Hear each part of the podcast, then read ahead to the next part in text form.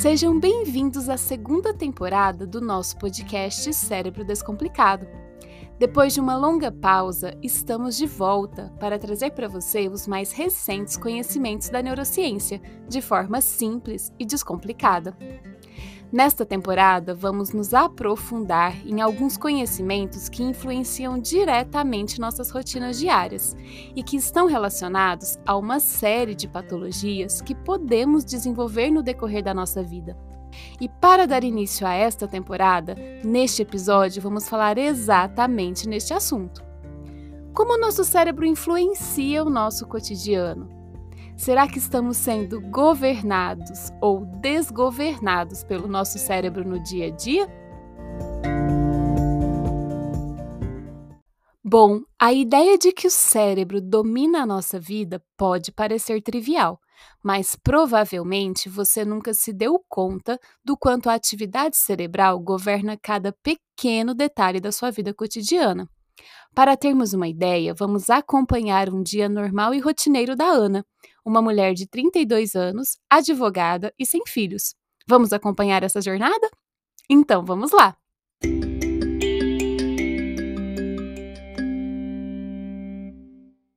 São seis da manhã e Ana está dormindo profundamente. Ela não vai se levantar até às sete horas, e embora ela esteja sonhando e relaxada em sua cama, não tem ideia que neste exato momento o seu cérebro já está a preparando para despertar para o novo dia. Isso mesmo. Antes mesmo de levantarmos da nossa cama, o nosso cérebro já começa a preparação do nosso corpo para iniciar a nova jornada. Em uma pequena região do nosso hipotálamo, chamada núcleo supraquiasmático, mora um relógio interno que, entre muitos tiques e taques, organiza cada momento do nosso dia. Antes mesmo de acordar, essa região já está enviando comandos para outras áreas cerebrais para elevar nossa temperatura corporal e a nossa pressão arterial e disponibilizar energia. Afinal, levantar da cama é um esforço épico.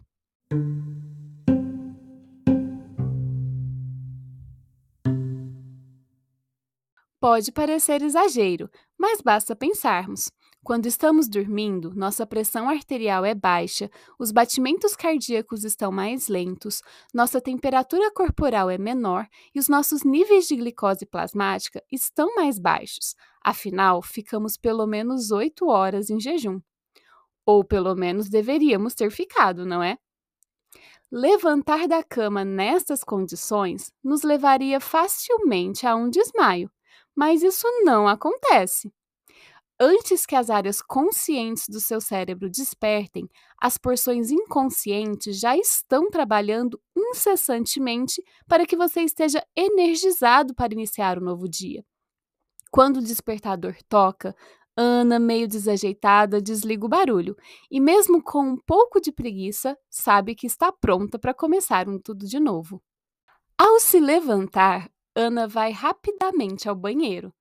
Já se perguntou por que fazer xixi é um dos primeiros reflexos da manhã?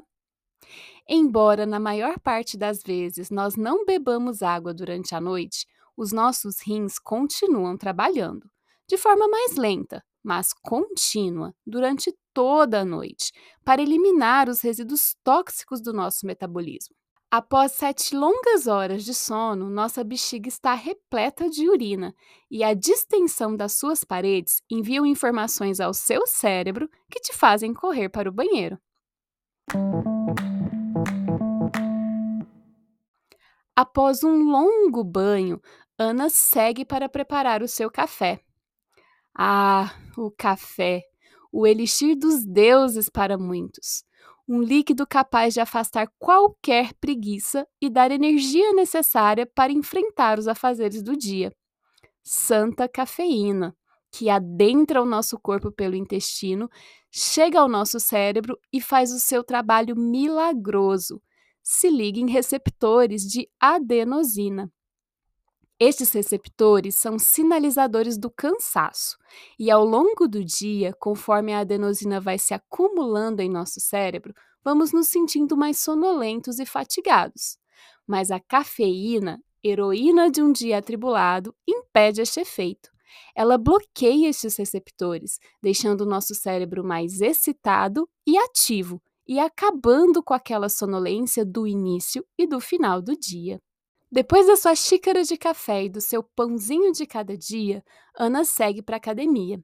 Afinal, apesar dos dias estar cheio, sempre existe um espacinho na agenda para se exercitar. Ao começar os exercícios, Ana sente seu coração acelerando e sua respiração se tornando cada vez mais ofegante. Mais uma vez, o cérebro controlando o nosso corpo.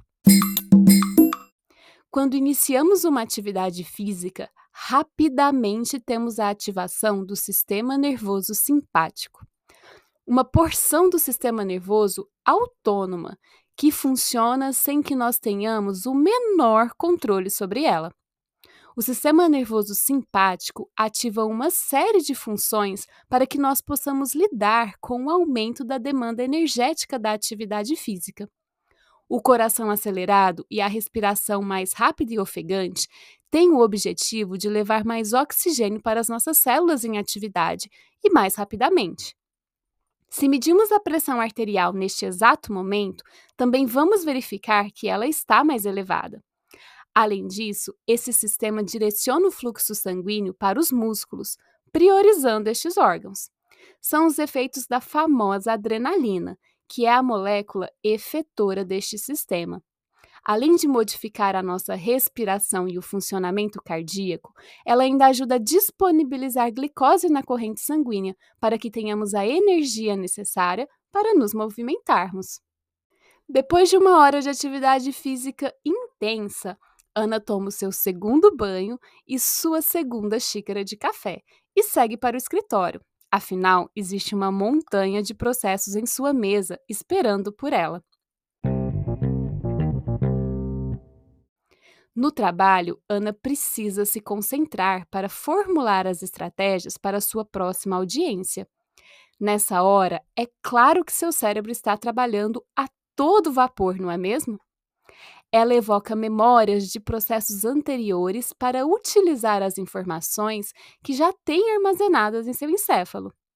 Essas memórias, chamadas de memórias de longo prazo, foram armazenadas no decorrer de anos de trabalho, por ação do hipocampo, uma região que permite que as informações que recebemos durante o nosso dia sejam armazenadas e possam ser utilizadas no futuro. A formação de memórias é um processo complexo e sua evocação também, mas para Ana parece um trabalho rotineiro que ela faz sem o menor esforço. Mas não se engane, as sinapses em seu encéfalo estão trabalhando incansavelmente para evocar cada uma dessas memórias e construir novas conexões entre os conhecimentos já armazenados e as novas informações que estão chegando. E Ana nem vê a hora passar, envolvida na atividade criativa do seu trabalho. E o relógio biológico ataca novamente. É meio-dia e o estômago de Ana começa a roncar. Logo ela pensa: hum, hora do almoço. Embora ela tenha se perdido no horário, o seu cérebro nunca se perde, ele está alerta. Antes mesmo de se alimentar, seu cérebro já prepara o seu sistema digestivo para receber o alimento. Sabe aquela água na boca e o roncar do estômago quando sentimos aquele cheirinho de comida caseira? Pois é, é seu cérebro te preparando para comer.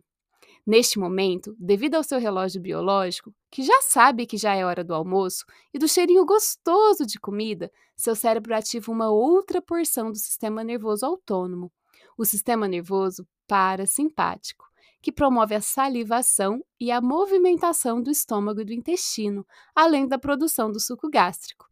Quando a primeira garfada chegar no seu sistema digestivo, ele vai estar prontinho para absorver todos os nutrientes para te manter saudável e ativo. Depois daquele almoço gostoso, Ana sente aquele soninho.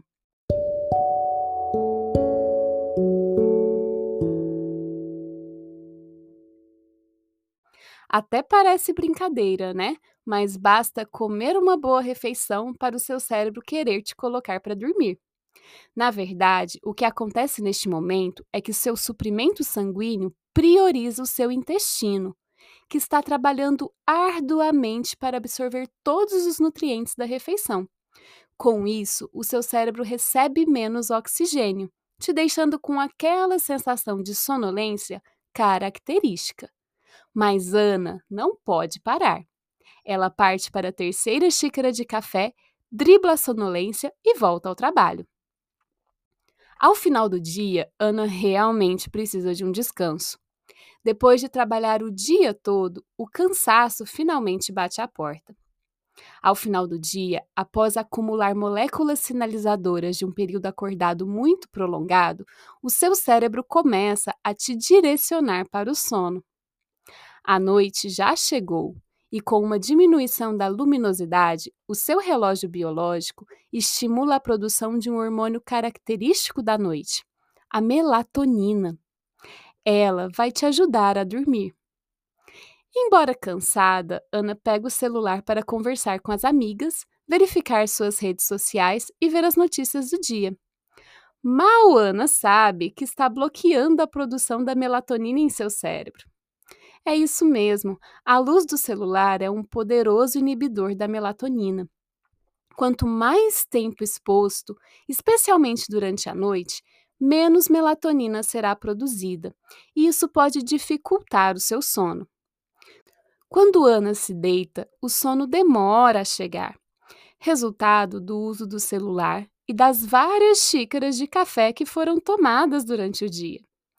Mas, depois de um longo período, o cansaço vence e a parte consciente do cérebro se desliga novamente, para que Ana possa, mais uma vez, descansar para sua nova jornada.